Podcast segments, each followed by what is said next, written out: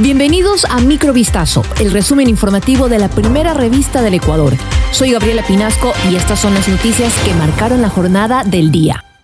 El Comité Nacional de Ecuador para el Estudio Regional del Fenómeno del Niño advirtió este jueves de un aumento anómalo de la temperatura en el Océano Pacífico Ecuatorial y de la posibilidad de que a partir del segundo semestre del año se presente dicha perturbación marino-atmosférica. El comité con sede en Guayaquil indicó que se ha observado un calentamiento anómalo en el mar ecuatoriano y frente a la costa norte de Perú, registrándose en superficie temperaturas entre 27 a 29 grados centígrados las cuales son hasta 1,5 grados superior a lo normal. El comité agregó que en la profundidad del mar a unos 100 metros la temperatura ha aumentado un grado centígrado con respecto a febrero. La entidad científica apuntó que este tipo de condiciones marinas, sumada a la actual inestabilidad atmosférica en la zona, han generado intensas lluvias en los últimos días en el territorio ecuatoriano.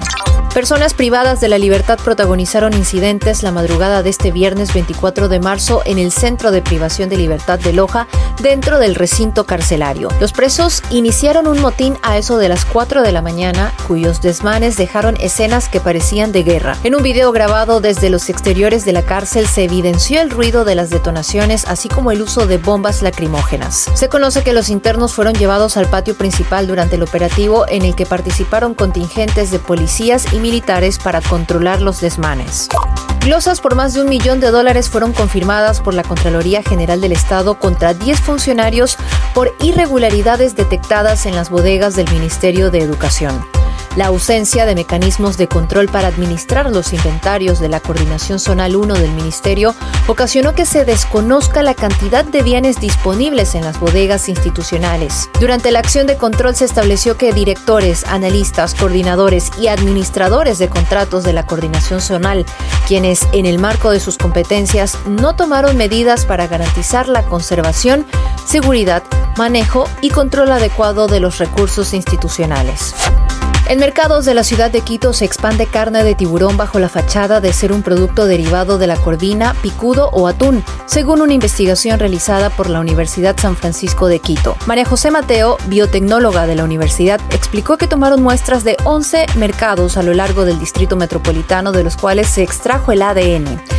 El 26,7% de las muestras comprobaron que se trataba de tiburones. La pesca de tiburones en el país está prohibida, excepto bajo ciertas circunstancias que la clasificarían como incidental, que corresponderían a la captura accidental del escualo por medio de operaciones dirigidas a atrapar otra clase de animal. Mateo advirtió que el consumo de esta especie podría resultar perjudicial para los humanos, puesto que los tiburones, al ser depredadores, ingieren y acumulan cobre y mercurio.